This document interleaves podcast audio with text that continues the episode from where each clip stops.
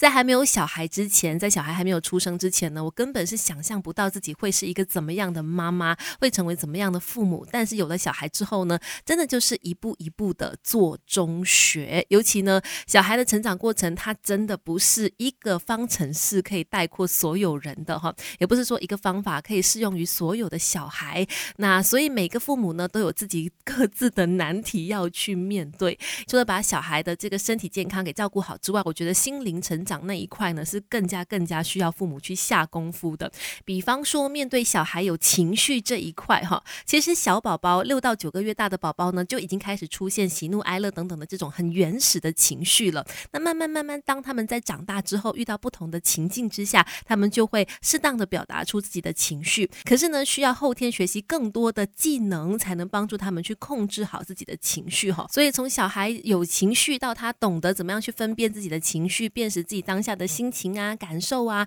到怎么样去面对他、呃处理他，甚至控制他呢，都需要父母在旁边做引导的。那其实这件事情真的是讲的容易，做的非常难。我觉得他需要多方面的尝试不同的方法，像是我觉得其中呢，读绘本就是很好帮助小孩了解自己的情绪，然后呢，可能慢慢懂得控制情绪、面对情绪的一个很好工具。不管是当父母还是做儿女，我们一块做中学 Melody。亲密关系。今天我们提到说，帮助小朋友小，尤其我觉得就是可能五岁以下的小朋友，对于情绪这件事情，他可能还是似懂非懂的。他有情绪，可是他不懂得他当下的情绪是怎么样来的，或者是怎么样去面对他，然后也不懂得怎么样去排解他的时候呢，其实绘本故事书就是很好帮助这个小朋友去理解自己的情绪，慢慢慢慢把那个情绪呢，从很生气很生气的高原，慢慢去到平原这样子的一个状态哈。你看小朋友最常出现的。情绪就包括说，可能他对于陌生的环境、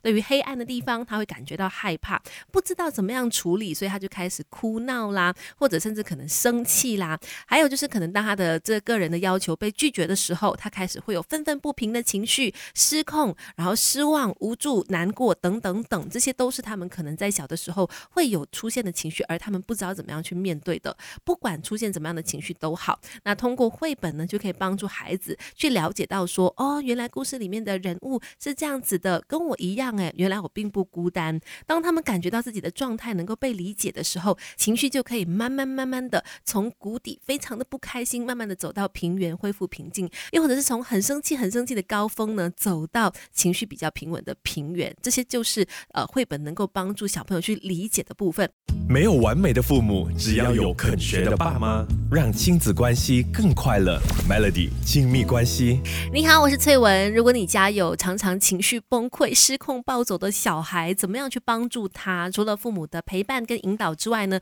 很多时候你也可以借助这个绘本这个很好很好的工具来帮助你哦。那我自己当然自己小孩还很小啦，但是我就是有发现到说，绘本它的一个魔力在，就是你可以让小朋友呢进入到一个世界里面去，就是那个绘本的世界，然后呢，他们可以很专注的去听你跟他分享的故事。首先，当然绘本对于可能小宝宝来说，它可以帮。帮助语言发展，可是当他们在慢慢长大之后呢，他开始理解这个故事的剧情在说些什么的时候，他就会开始去联想，还有去产生共鸣哦。他也能够帮助小孩去发展解决自己情绪问题的能力，因为像刚才所说嘛，小孩会把自己呢投射为是这本故事书里面的主角，然后就会去学习跟模仿这个主角的态度跟行为的。所以呢，父母在选书的时候，可能也要去考量到这方面哦。这个书本的这个内容很重要啦。好的。适当的这些绘本绝对可以帮助小孩，就是在阅读的时候呢，他会感觉到自己的情绪能够被同理，同时呢，在阅读的过程当中，他的一些情绪也可以抒发出来，